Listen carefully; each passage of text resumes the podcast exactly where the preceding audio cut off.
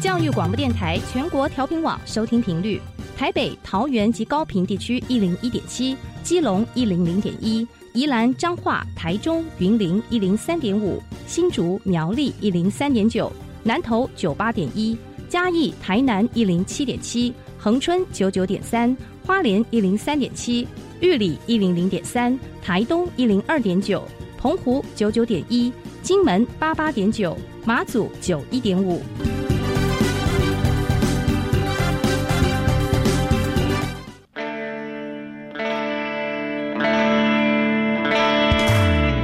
时时有惊喜，生活处处是学习。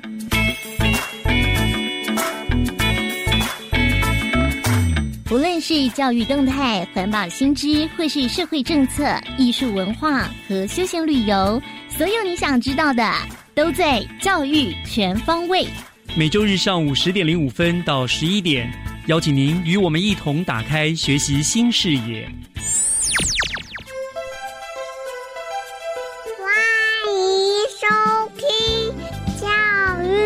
全方位。早安，各位亲爱的听众朋友们，欢迎收听六月七号的《教育全方位》，我是岳志忠。教育全方位呢是由新北市政府和教育广播电台联合制播的节目。我们希望透过这个平台，作为听众朋友和新北市政府的沟通桥梁。那今天节目的一开始呢，首先要和听众朋友们分享一则青年就业政策的讯息，那就是新北市政府就业服务处将从六月份开始办理一项青年就业公民审议活动。那么，希望透过青年的参与、发声、集思广益，来行诉属于新北青年的就业政策。那么，相关的青年招募的说明啦、报名的详情，欢迎大家都能够上新北劳动云的网站来查询。我们欢迎青年朋友们加入政策的讨论行列，让我们的新北未来更美好。那么今天教育全方位，就让我们从 Happy Speak Fun Talks 开始吧。学习加油站，Happy Speakers Fun Talks。欢迎收听今天的 Happy Speaker，我是 Helen。今天我们邀请到节目当中的来宾呢，是在校园主播培训营当中特别选拔出来优秀的同学。那我们首先呢，先欢迎第一位来宾是来自锦和高中的黄成琼同学。大家好，我叫黄成琼。好，那在第二位来宾是锦和高中的庄佑珍同学。大家好，我叫庄佑珍。啊，佑珍和成琼呢，有为我们带来一段英文的 talk show。那我们先请他们带来这一段表演吧。Good morning, everyone. Welcome to Happy Speaker Fun Talks. Hi, everyone. My name is Jessica. My name is Daniel. You know, something bad happens on campus today. Jesus, was someone assassinated in school? No, I mean bullying, you dumb. Bully? Oh, oh yes, bully. Do you have any idea why those people get bullied? I think it's because they are thought to be ugly, smelly, and not good at communicating with others. You are definitely right. But when someone is bullied, what can people do? Well, people react differently. Most people who get bullied will ask them to stop. Some will tell their teacher, some might ignore the bully, and there are a small number of people who choose to run away. That's too bad. How can we prevent bullying from happening? That's not easy. School authorities have taught us not to do so for years. But do you think it works? If it works, we don't need to waste time here to advocate its significance. I think so too. But why do those gangs do so? Without a doubt, I think it's because of their family education. The family always matters. Parents should be responsible for telling their kids right from wrong. They should also be more tolerant of their children. What's more, parents' attitude toward children, such as indifference or despise, might influence their kids improperly. Parents should show more affection and concern to them. I think they need to be noticed. You do point out the major aspect. Love conquers everything. I can't agree with you more. Moreover, teenagers do so due to their companions' provocation. I know. They talk trash all the time. That's right. Teenagers are easily affected by others.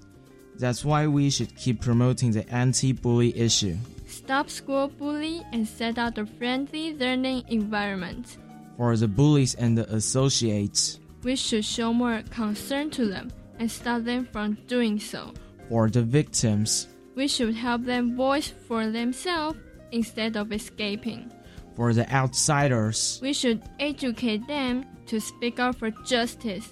Otherwise, they may be the next victims, possibly. If you have something more to share with us, please let us know. I'm Daniel. I'm Jessica. I'm happy to join the discussion. Thank, you for listening today. We'll see you next time in Happy Speaker Fun Talks. 好，谢谢锦和高中的黄成琼同学，还有庄佑珍同学带来这一段英文的 talk show 啊，可以先请你们为我们听众们翻译一下刚刚讲了些什么内容吗？呃，好的，嗯，一开始我们是先讲，就是我们这在校园里面有很多有关霸凌的事件，嗯，然后至于他们为什么会霸凌呢？大致的原因可能是因为他们的长相，嗯。或者是他们的味道有点臭，或者或者是还有他们不擅长与人沟通，嗯。然后一般站在旁观者的立场，他们看到这个霸凌事件，一般的人可能会阻止，然后也有一部分的人会告知师长，或者是无视这霸凌，嗯，然后有极少部分的人可能会选择逃跑。嗯。至于学校呢，学校对于这种事件的发生，他们就是提倡我们要反霸凌，嗯然后但当然的，如果有用的话，我们现在现今就不会再发生这种霸凌的事件。嗯然后霸凌霸凌者为什么会霸凌其他人呢？大致可能跟他们的家家庭因素有关。嗯就是对于霸凌者和他旁边其他的帮手，就我们应该要多关心他们，然后并且去阻止他们的这些行为。嗯然后对于受害者，也就是被霸凌者，我们要为他们发声，然后不要让他们一直去逃避这件事情。那对于其他的旁观者，我们应该要教育他们，就是伸张正义，要不然到时候可能被霸凌的就是他们自己本身。哦，所以你们有分析出来说，呃，被霸凌的那些人是为什么这样子被霸凌？那你们觉得说，呃，霸凌别人的那一个人，就是霸凌者呢？你觉得他们是为什么要这样子去霸凌其他人呢？呃，第一个我觉得有可能是他们就会觉得很好玩嘛，嗯就可能自己是最棒，然后最有领导能力的人，可能就会集结一个小帮控、小帮凶，嗯然后一起去霸凌别人。那另外一个，我觉得就是，其实霸凌者旁边通常都会有一些帮忙霸附和或是帮忙霸凌的人嘛。嗯，那那些人可能是就是被怂恿，被那个主要想要霸凌的那个人嗯怂恿，然后意气相挺，所以他们才会去霸凌别人。嗯，那所以这些是集结你们可能从国小、国中，然后到现在高中看到一些情况，然后自己归类出来，大概是这样子的原因，这样子吗？嗯，对，嗯，那嗯、呃你们看到这些霸凌的事件啊，假设。嗯、你看到他们想要帮助他们，而去帮被霸凌的人说话，你们会不会怕说，可能就因此这样而被霸凌呢？怕是会的，但是我可能会就是找一群就是跟我一起想要伸张正义、有正义感的人，嗯就一起去帮这个被霸凌的人。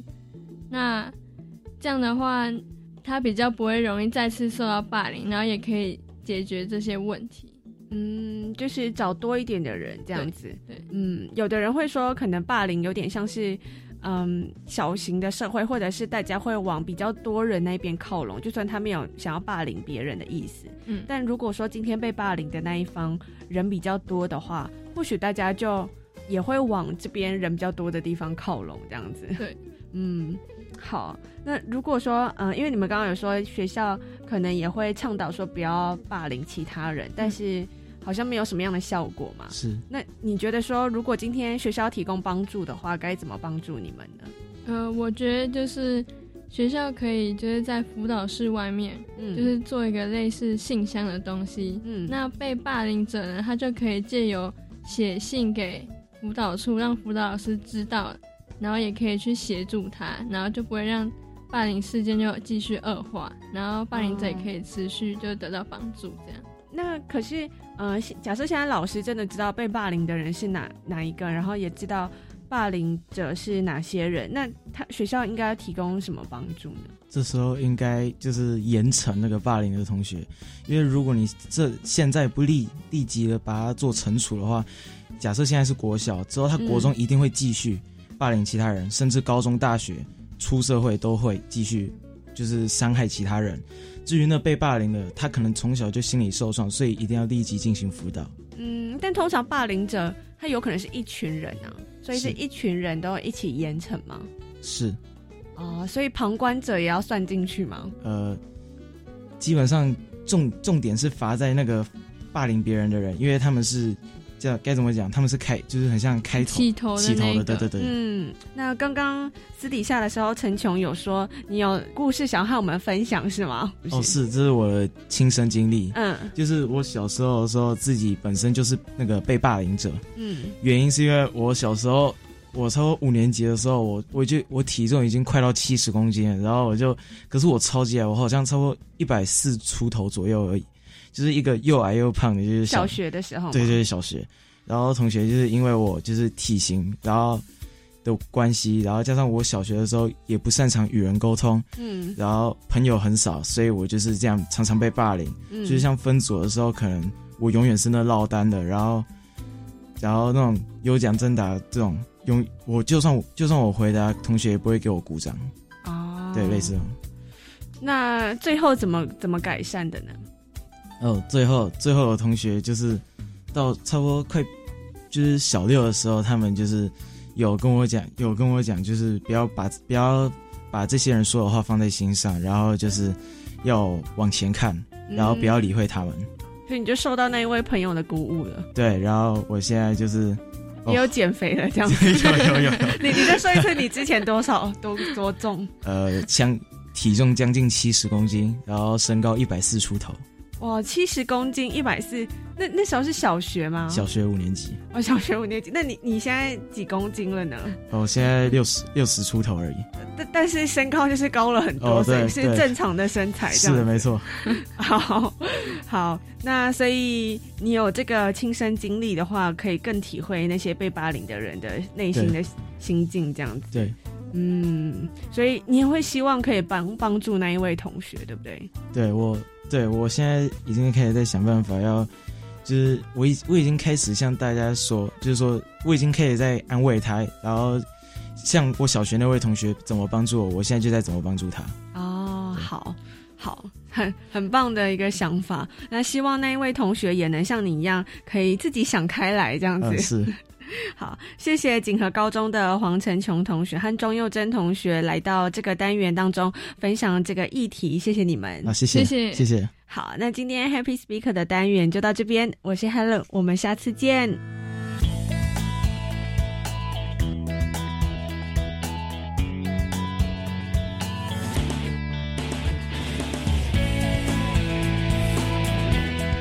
接下来，请听教师小偏方。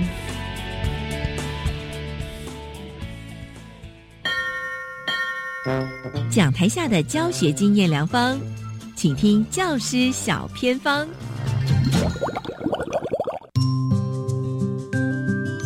欢迎所有听众朋友收听今天的教师小偏方，我是季杰。今天非常开心，我们要来跟所有听众朋友分享啊。其实，在教育全方位当中，有一个长期跟新北市政府。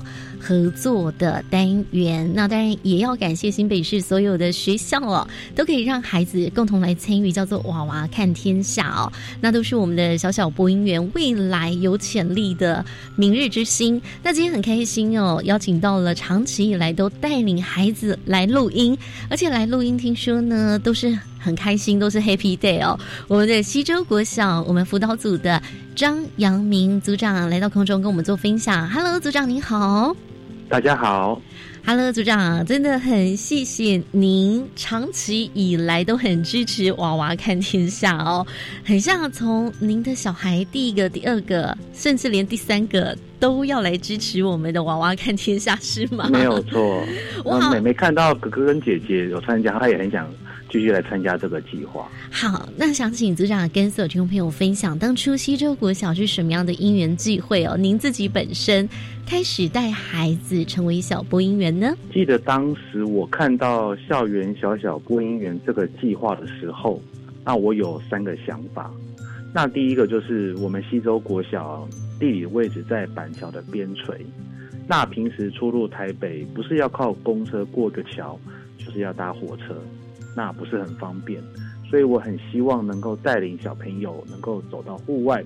那平时我们除了参加一些音乐比赛，还有跟别的学校做一些交流以外，那我觉得参加播音员的就是一个很不错的选择。那第二个，我在学校本身是节奏乐团的老师，也是行政的老师。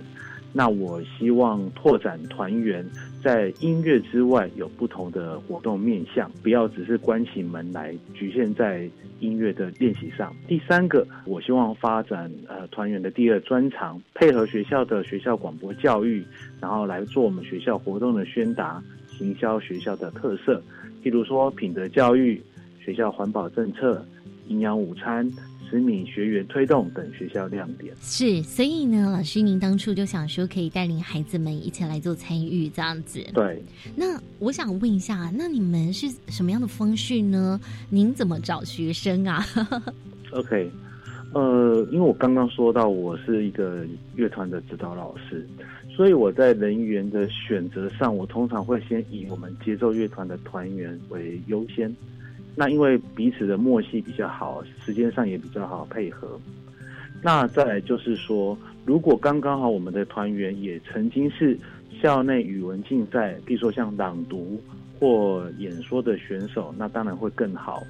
我们曾经有碰过，就是孩子很认真，但是在咬字这关就是始终过不去。嗯，那最后也没有被录取，所以我们在。发展的这样的过程当中，我发现孩子如果声音好、咬字清楚，的确是会占有相当的优势。再来就是我们会配合电台定定的主题，然后来结合学校的特色或活动。那我会搭配选手的声音、个性，还有他的生活经验，跟他们一起写出属于他们的广播稿。那撰写的时候，我也会融入多语言、声音变化，如绕口令。唱歌，甚至广告文案等特点，来增加这个广播的趣味性。再来就是说，我在学校，我们有一个伙伴，呃，吴翠娟老师，我会先把我稿子想要呈现的意念，跟小朋友还有这个伙伴来告知，那请他也一起协助我们的孩子做出我们想要的感觉。指导的面向，我们就是涵盖像咬字、手势、语调变化、趣味化的互动。我们发现有时候啊，他小朋友有一些一个动作可以让一句话的表达可以就可以更加到位，这就很像说小朋友在演奏音乐，当音符演奏节奏表现正确以后，接下来就要追求音乐性的展现。这是我的经验。好，那老师，其实您这样子带，真的算是从无到有吧？而且我觉得您真的把那个秘籍啊、心得啊都整理出来给大家。到底怎么样的小播音员才会受到青睐，才可以表现的很好？所以你这是累积几年的经验啊？我应该没有记错的话，应该是九十八年开始，我就来陆陆续续参加这个计划。那当然也不是每次都有过关，也有会有铩羽而归的时候。哇，好，老师您太客气了啦。就是其实你从九十八年开始，你就开始会带孩子们这样子。那当然这一两年我们已经从甄选变成培训了。那所以其实我们只要有热情的老师哦，然后带领。有兴趣的孩子，其实都是有机会得到新北市政府教育局提供这样的机会哦。那老师，我想问一下哦，您在过往当中，因为你都会特别训练，然后带来甄选嘛？那如果没有选上的话，您怎么安抚您的学生呢？我会跟大家讲说，其实还有很多的机会。我们的人生不是就只有在一个单一的面向。就像我在带领他们参加这个计划之前。为的就是希望他们能够走出校园之外，看到这个世界有更宽广。所以不要因为这样一次的失败，然后就否定自己，反而是应该继续努力，可以探索他未来有更多的可能性。所以同学都可以就是跌倒了之后再站起来，并没有觉得很气馁哦。那没错。组长，我也想问一下，就是说，您这样子九十八年带到现在，其实又有十多年，那想问问看，您觉得？怎么去带孩子呢？你弄什么样的方式？怎么样训练法？而且你带他们来录音哦，我刚才有说是他们的 Happy Day，因为我也是后来才知道说，哇，原来您真的是一位非常用心的老师，您的学生一定超级爱您的。就像刚刚我有讲到，在培训的时候，我们会把我们想要呈现这个主题的这个文案里面，他想要呈现的感觉，透过一些方式。一些引导，让他们能够做出更到位的感觉出来。他们很辛苦的练习完以后，我们也会给他有个很好的回馈，所以他们就会很愿意持续在这方面不断的练习跟精进。那老师怎么样来带他们呢？每一次周三录音以后呢，我有四套行程。第一套行程是以教育广播电台为中心，植物园、邮政博物馆。那我就会带他们去欣赏像植物园里面的植物。荷花池，甚至我们还会看到松鼠，甚至里面的布政史实，也是一个孩子们在社会课本里面有读到的一个场景。邮政博物馆当然也是不能错过，因为可以看到整个台湾的邮物发展史。邻近的这个林家面店呢，跟建中黑糖串冰呢，当然就是不能错过的美食。第二个的行程带他们到衡阳路城中区这个地方做一个怀旧。那因为我从小我就是在那边长大，我会带他们像到二二八公园、历史博物馆、土地银行的博物馆，甚至像我们学音乐都会去的大陆书店。记得像土地银行博物馆里面，里面有个很大的恐龙模型，那我可以带小朋友在那边做一些恐龙的历史的探索，甚至呃银行以前的发展史。我小朋友也非常喜欢，那那个地方也不能错过的，就是三色冰淇淋跟酸梅汤。那第三个行程是我们最近几年他们小朋友蛮喜欢的，就是到西门町，因为西门町这个地方平常小朋友比较没有办法自己一个人去，会有安全上的顾虑，我们就带他们去探索西门町里面有哪些的东西。那也一样啊，我会带他们像到附近的像东一排骨、三味香排骨面。甚至桃园街牛肉面，我都有带他们去做这些美食的巡礼。哇，老师真的当您的学生太幸福，会不会每一个人都争先恐后说老师我要当今年的小播音员？那您观察到他们的收获成长是什么？我发现他们可以利用在教育广播电台，像不管是在培训或者是在录音的过程当中。他们可以学习到怎么样去制作一个节目，所以回到学校来以后，像有时候我们学校要做品德教育的推动、生命教育的分享，其实我们就会跟孩子们讨论制作一个简单的广播剧，透过有趣、很轻松的方式来跟全校小朋友来做宣导。我想这是一个很好的互动跟利用。是，今天也非常谢谢我们西周国小的张阳明组长啊，在空中来跟我们分享他如何带领学校的小播音员。也谢谢我们老师，您这个十多年来都这么的支持哦，感谢您。谢谢。以上就是今天的单元，那等下回来请继续锁定由岳志忠老师主持更精彩的教育全方位。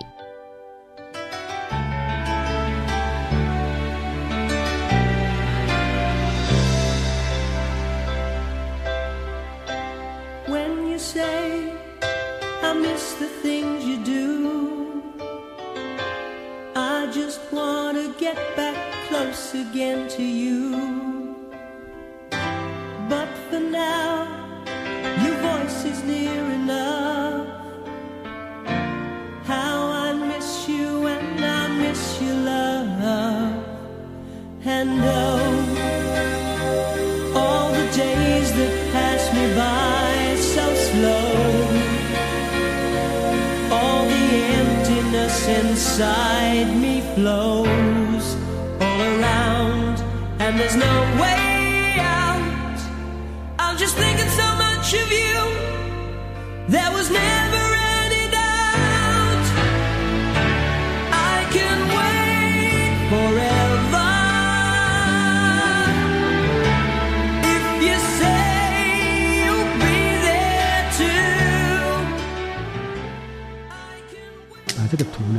下压，然后往上拉，有没有？哦，看到哦。这边磨的时候要小心一点，因为砂轮机是非常利的。薪火相传，梦想起飞。我是陈凯，我是小莹。选技职，好好读，有前途。技职南海，创造光明就业路。欢迎每周二的晚上六点零五分收听技职最前线，一起在空中更靠近技职教育。各位听众朋友，大家好，我是国立台南第二高级中学主任李宝利。参与新课纲的运作已经五年多了，学生应善用高一时间探索个人兴趣，就教于课程咨询教师，选择适合自己的加深加广选修课程，不仅能满足升学进入的需求，也让自己能快乐学习，让新课纲达到自学、互助、共好及适性扬才的教育目标。李长博，我老公在农地修理割草机的时候压伤了手指，不能工作，这算是职业伤害吗？有参加农民职灾的被保险人，不管是在家里、农地或储藏室整修农业生产设施设备或农机具时受伤，就算是职业伤害，但是有治疗，而且要有四天都不能工作，才可以申请伤害给付和就业津贴哦。以上为劳动部劳工保险局广告。合唱无设限，我们是台北室内合唱团。您现在收听的是教育广播电台。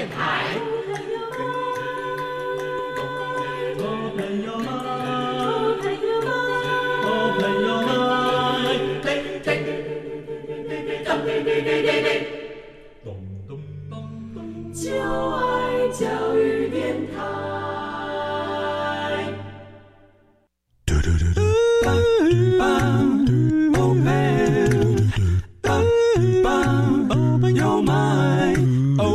Open your mind，就爱教育电台。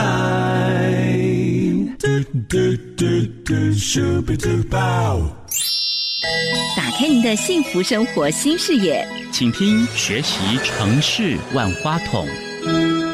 您正在收听的节目是教育广播电台《教育全方位》，我是岳志忠。节目的后半段进行的单元呢，照例是学习城市万花筒。我们知道呢，这个新住民的数量近年来在台湾可以说是快速的成长。那因为这些新住民的加入，也使得我们台湾社会文化呢更加的缤纷多元了。而我们新北市政府呢，从九十五学年度起呢，就领先全国，首创了在教育局设立了一个新著名文教辅导科，来专责新著名教育的服务。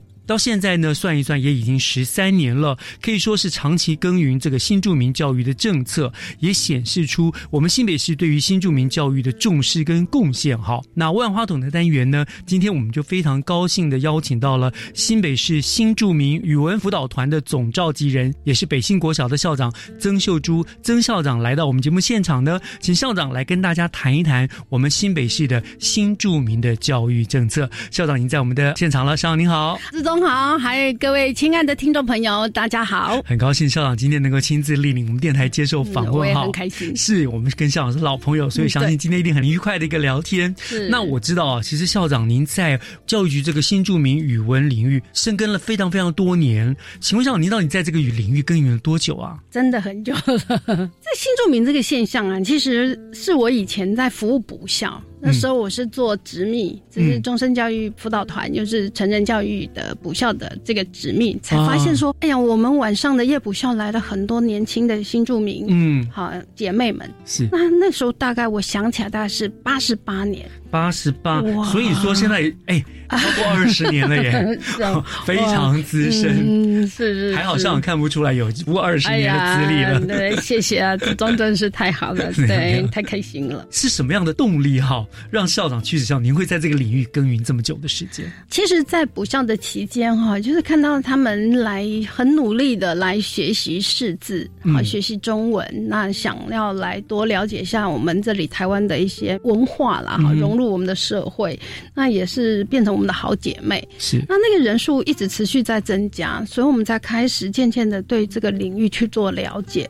然后我们想说，怎么样尽其所能的从我们的工作上啊，从政策上啊去协助他们。嗯那后来才发现说，哎，其实他们也不是尽然，就是好像都需要我们帮忙，所以他其实还有这样的多边文化的一个优势哦，是可以足以让我们去做一些让我们去学习的，对不对？对，这是我们后来感受到的。嗯，除了说你看到他们很感动可以学习之外，还有什么动力？怎么样的方式让你能够坚持二十年下？而且您不只是在这个领域，只是跟他们这样子互相的学习，你好像做了很多的努力，对不对？这也是无心插柳了哈，真的就是进到这个领域里面来，才知道说哇，这个领域真的是多姿多彩哈。那我自己也长了见识，因为除了生在台湾、长在台湾以外，突然对东南亚的这些文化呢做一些了解，然后做一些分析比较，所以我自己觉得我自己的见识增长了，我的人生生命也丰富了哈。所以也是因为这样，就是慢慢渐渐加入了像我们在规划政策啊，哈，然后我们。编教材从华语到现在新著名语啊，然后培训华语师资到现在培训新著名的母语师资，然后也举办了很多的多元文化的活动哦，还有竞赛，包括国际日啊，哈，多元文化周等等，非常多姿多彩、缤纷这样的一个活动。嗯，那也是这一路走来哈，你刚刚提到二十年，哇，一个出生的孩子已经长成亭亭玉立就是啊，可以投票了。对，所以在这一路以来，我除了接触之外，那我自己在学业上、研究上，好，也就像硕士论文，就是用他们的课程规划；那博士论文用政策方案的规划做这样的主题来完成学业。所以我自己觉得非常的幸运，在这样的一个服务历程里面，其实自己也得到了一些成就。所以在校长身上就完美的诠释了什么叫做教学相长，对不对？对对对对，我说难怪校长可以坚持那么久。我觉得这的确是整个我们新著名的教育，校长说贡献良多。所以为什么您会当我们这新著名语文这个教育辅导团的总召集人？我想这是不二人选了。持续的努力啦，也自己也觉得非常感谢。是，校长很客气。那我想，既然校长在这个地方深耕了那么多年哈，你一定也见了很多事情，经历了很多事情。我想我们今天先不要聊什么政策的部分，嗯，先聊聊校长，您这么多年下来，有没有是哪些事情让你印象特别深刻或者感动？这些年呢，其实刚开始在硕士的时候，我特别很想分享哦。我那时候我们为了这个还到东南亚各国去参访，自费哦，利用暑假的时间。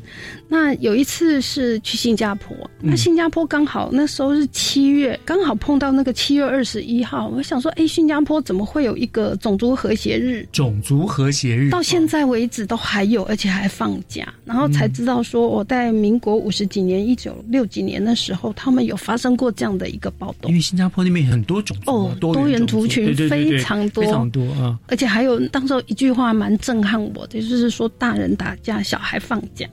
那所以到现在为止，就是说它还是一个国家的纪念日。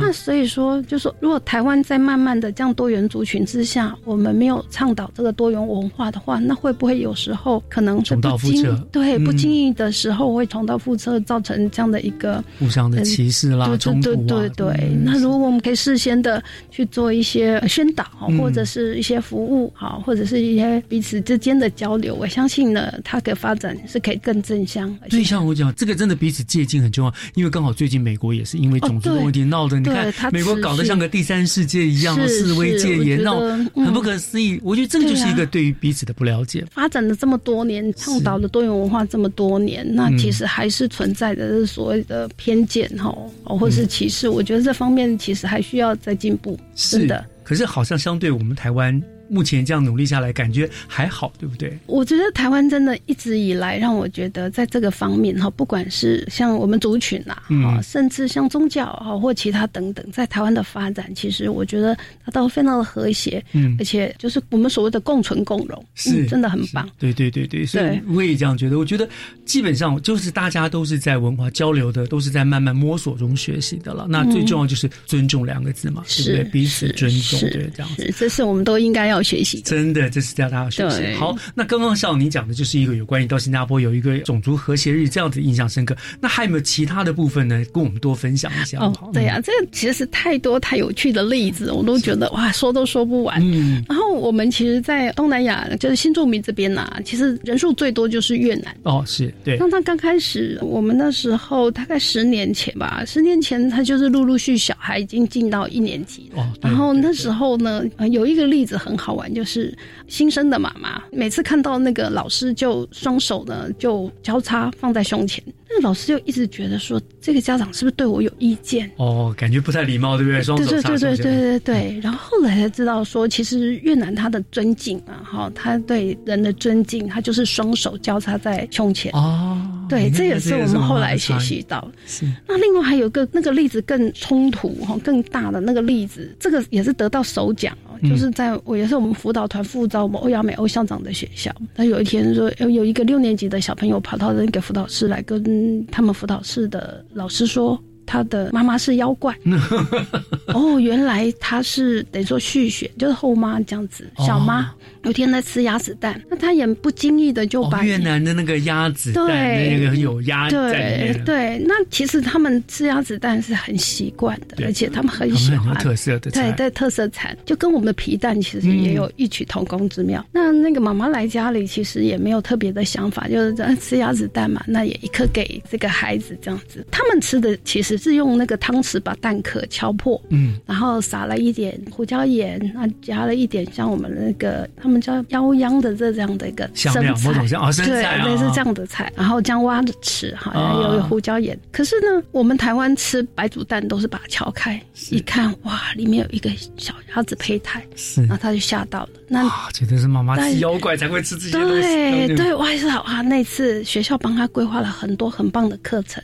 嗯，包括这个蛋。是怎么成长的？然后他们的文化，然后认识越南，然后最后让全班二十七个小朋友哎都可以接受。虽然可能喜欢吃的、愿意吃的只有一半，但就不会再觉得吃这样的食物的人呃是有什么特别了。哦，嗯，这样是一个蛮好的课程，真的是让人印象深刻。就是透过了了解才能够这样子，对不对？当然，我们也知道越来越多新住民的加入后，而且家庭的成员的组成分子也越来越多元了，对不对？这个是上网是不是这么多年下来，是不是也看到了有一些什么？可以分享就是那种有关于家庭多元的现象。新北市其实九十五学年度就已经开始设科，然后设辅导国际教育辅导团，然后我们就陆陆续续办了一些活动，包括我们的新庄的火炬计划，然后一直到内政部的火炬计划，都由我们新北市开始。我们办的那个族谱家族的族谱比赛，然后我们就说，哎，你可以画族谱，从长辈、好叔叔啊、伯伯、阿姨、姑姑啊什么的。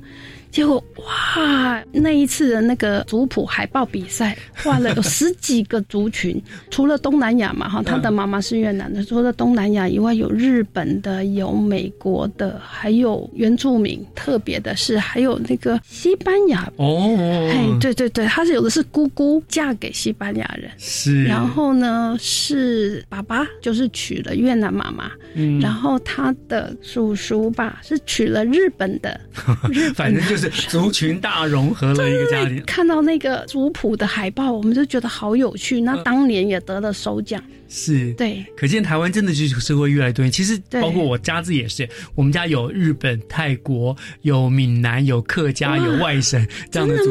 对，因为我姐姐嫁到日本，嫁到泰国，然后她的女儿又嫁回台湾，然后嫁给台湾人、客家人什么什么的。所以现在台湾其实一个普遍现象，对不对？所以因为这样，我们就更应该用一个平常心去认识、去接纳彼此不同的文化的差异去学习。这也是一路以来我看到觉得哎很棒的这个族群多彩多姿的这样的一个。很棒的这个融合，好，真的很开心。聊到这个地方，好，我们要稍微休息一下，很有趣的内容啊。听首音乐之后，回头来我们再继续聊这个相关的新著名语言的教育的话题，好不好？好的，好，我们休息一下。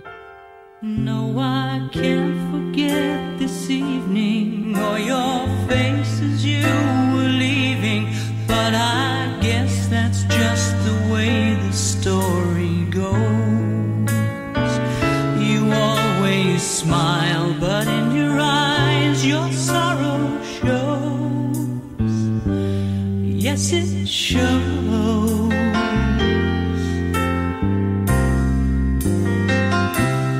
No, I can't forget tomorrow when I think of all my sorrows when I had you there.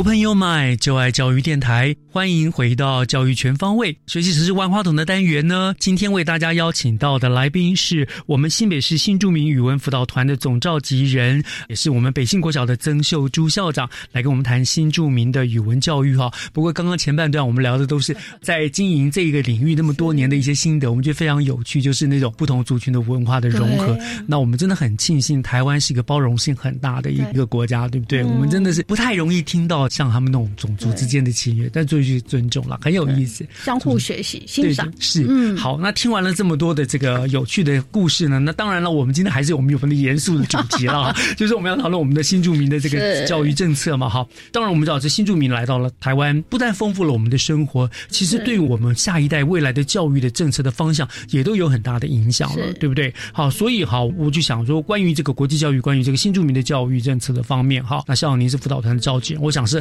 很有分量可以代言的哈。请问你，我们新北市有没有什么特别的在这方面的一些政策呢？嗯，有的。其实新北市在我们刚刚讲二十年前，嗯。好，就是九十五学年度，是。我们发现这个现象之后呢，事实上就立刻了严拟的我们所谓的教辅计划，是。啊，教育与辅导计划。那时候针对二代，其实我们刚开始是有一些忧心。哦。啊，因为早些年大家都会觉得二代的程度跟不上，对，担心他们那个时候都有这个对他们那个家庭的教养，他有这个落差。嗯所以当时候其实我们从这个不管国际教育多元文化或新著名语文教育哈，就在两千年其实就已经正式开始了。嗯好，所以新著名的教辅计划，好教育与辅导的计划。那另外一方面呢，在新庄区的这个火炬计划开始，也有很多的支持系统，好，包括呢，除了家庭、经济各方面的一些支持系统。那如果在教育层面，哈，它就包括华语通译啊、包括母语的学习，还有办理亲子教育，还有这个二代就有很多他培训的那个潜能的这个课程。是。然后还有我们办了很多多元多样的多元文化的课程宣导，好，包括有电视的、有电台的、有这个平面的媒体等等。嗯好，那我们无非呢，就是希望这个领域呢可以做一些了解。这就是当初最早的一个教辅的政策嘛，对不对？对，那事实上持续在办理，还有像我们现在培育师资，好，嗯然后国际交流，然后以至于像现在我们还去职场体验，因为其实东南亚还蛮需要我们这样的一个人才，嗯哦，就双边人才。是刚好现在又有国家在推南向政策嘛，是啊，是啊，是啊，也就是刚好就是接轨国际这样的一个政策，那是最初的教辅计划。是是，对，那会比较以这个所谓的支持跟辅导的这个方向去走。是比较刻板的印象，就是嗯二代就会比较这样。经过这么多年的努力哈，其实我们也看到了现在的第二代，其实有的已经表现非常杰出，其实成为台湾非常重要的中间力量的人才了，对对不对？对所以我想这个好像也跟我们新北市有推那个，刚刚校长也提到了二代昂扬计划，是对，我想这个是不是也跟我们提一下这个政策？那好像它的功效也真的蛮大的，对不对？对，昂扬计划现在其实也五年了哈，嗯所以其实，在九十三、九四年那时候啊，其实我们就想到说，哎，其实二代有它的优势。那一方面是东南亚的台商其实向我们招手。好，就是说他需要这样的人才，是，所以我们就规划了三个阶段：国小叫文化认识，中学叫职场体验好，然后那个到了高中，甚至到大专就是就业培力。那我们就去参访了东南亚的国家，然后其实我那时候也跟着另外一个高中职的团体到了越南，哇，那台商对他们真的是非常的欢迎。然后已经跟他们预约，说 求才若渴对，他说上了大学呢，你可以寒暑假就到我这里来，是 OK，以后就在我的公司工作。嗯，那呢，他们的那个薪水哈，以后都保证一百 K 以上。哇，这台湾都拿不到哎、是啊，所以他有这样的一个语言文化的优势，是对他们来讲就是求才若渴啊。对就是，嗯，反而变成他们的优势了，他们的背景，对不对？对本来被大家不看好，现在反而变成他们的优势了，对对因为他可能同时会母语，他同时会语言英语，然后所以到那个地方，他可以适应的更快，他可以有更好的发挥。对，他有妈妈家、娘家的这样一个优势的文化，也有台湾的这边的一个语言，哈哇，跟他们那边的语言这样。对对对对，你看现在反而是他们的优势了，这样。对啊，教育局也很有远见啊，早早就会给他们这样做个培植啊，是。然后然后养养计划这对，样。我觉得这个计划蛮成功的，到现在已经渐渐的也有一些我们的二代在那边服务，在那边就业，嗯。哦，变成在公司很重要的核心干部，所以这是我们新北市二代海洋计划非常，我觉得这个方向刚好也是南向政策的在需求，是。哦，那一起我可以看到这样的一个政策，哈、哦，在开花结果，培育出我们这样国际的这个有竞争力、嗯合作力的这样竞合力的人才。是好，对于学生的部分嘛，那刚刚校长你也提到了有关于语文师资培育的这个部分嘛，对不对？好，那这个部分是不是也跟我们详细谈一谈？新北市在这个部分怎么做，怎么样去推展这些语言啊，还有这些师资怎么样来培育呢？其实从之前讲两千年我们开明物理课来，那教育部今年嘛哈，这个一百零八学年度纳入那个课纲，那也正式授课。但是我们对于这样母语老师，其实我们有更贴心、更全国首创的一个规划，一个这样的一个政策，哦，就是我们的新著名语文的共备社群。共备社群，对，就陪伴他们。其实我们已经领先了，这已经迈向了这个第三年了，还不是第一年。那这共备社群让我觉得很感动的是，我们教育局啊邀请了现阶段在新北市教育专业课程教学领域专长的这个市导退休校长来陪伴，八到十二人一组，总共我们有六组，哈，各语别有六组，好，包括我们吴顺回校长啊，哈。潘金惠校长、吴淑芳校长，好，然后陈秋月校长，好，然后高元杰校长，哇，好，都非常优秀。还有郑玉蝶校长，你看哇，听到这些名师哈，都是全国闻名的，是。啊，陪伴他们成长，然后希望在这个新著名语文教学这个部分呢，他们有这样的一个精进他们的这个专业能力。所以这些退休的校长所谓的师导们，他们就带领的现职的校长啦、老师啊，他们一起来做这个语文的研究，这样对每个。月一次的聚会，至少一次的聚会。那我们其实去年底才办了同学会，因为第二年呢就办同学会，也蛮有趣。还那时候刚好年底冬至嘛，一起搓汤圆。嗯，对对对。哦，所以之后这些老师们学习后，就回去就可以指导这些新著名之子的学，还去学母语。对，那他更重要的任务是他还是种子教师。嗯，所以他可以陪伴跟带领他的另外一群的兄弟姐妹们、老师们一起成长。这也是我们期望的，就是整。整个带动新北市新著名语文教育的一个进步，就是开枝散叶了，对不对？他们作为种子，将来让开枝散叶，大家都可以很自然的在一个很自然的学习情境里面就去学习了。对，我们要确保这样的一个教学品质。是，我想这是非常用心的新北市哈，一定也会让新住民感受到在这个新故乡的温暖了哈。对呀。那我想最后啊，最后再请教校长，就针对于新住民语文教育政策这个部分啦，那你算是最资深的嘛？对你有没有什么一些？建议或者是你对于未来有什么期望呢？教辅计划其实之前已经就四年计划，然后后来接续的是我们的教育部的这个新著名子女教育发展的五年计划。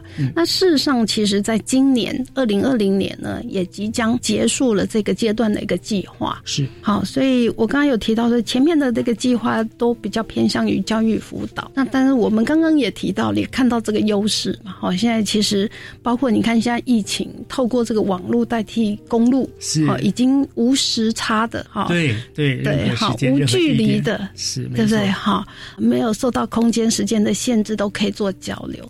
那未来其实我们应该讲讲，新北市已经开始，没错，对未来十年计划，嗯，所以我们要引领呢新著名的这个十年计划。啊。那在这个新著名未来的新领导、新趋势、新美学、新创生、新连接的我们市长的这样一个。城市发展的理念啊，我们希望呢。我们新住民可以跟留在新北市，好，从生活、文化、教育、语言的这个方面呢，让新北市成为他第二个家乡。那，二零三零年，我们要建构一个不只是新北市，我们也要在我们的基础底下带动我们大台北，或者是整个台湾新住民哦，或者是国际教育的一个全球一个发展，这是我们心里的愿望。是，这是一个很重要而宏观的愿望，是啊，计划。希望有幸可以在这里参与。这我相信，这个新住民辅导科在他们的努力，以及像校长你们这么多这么热心，对于新住民教育工作者，你们的共同努力之下，哈，这样的愿景其实是可以期待的。对，我们那群伙伴真的很可爱，真的。我想我们在我们新北的新住民朋友们真的是很有福气的啦，有你们这一群人的努力奉献，我们也很有福气，有认识这么一群好朋友、好姐妹们。是好，那我想今天我们就非常感谢新北市北新国小曾秀珠校长，和我们分享的新北市的这个新住民语文教。育政策的这个主题，非常谢谢校长，您辛苦了。谢谢谢谢志忠，谢谢。感谢听众朋友们收听今天的教育全方位，我是岳志忠，祝大家有一个美丽的星期天，我们下个礼拜天见喽，拜拜。I came to you and never asked too much, wondering what you would say. Hoping you'd understand it's not a role I usually play. Don't speak too much of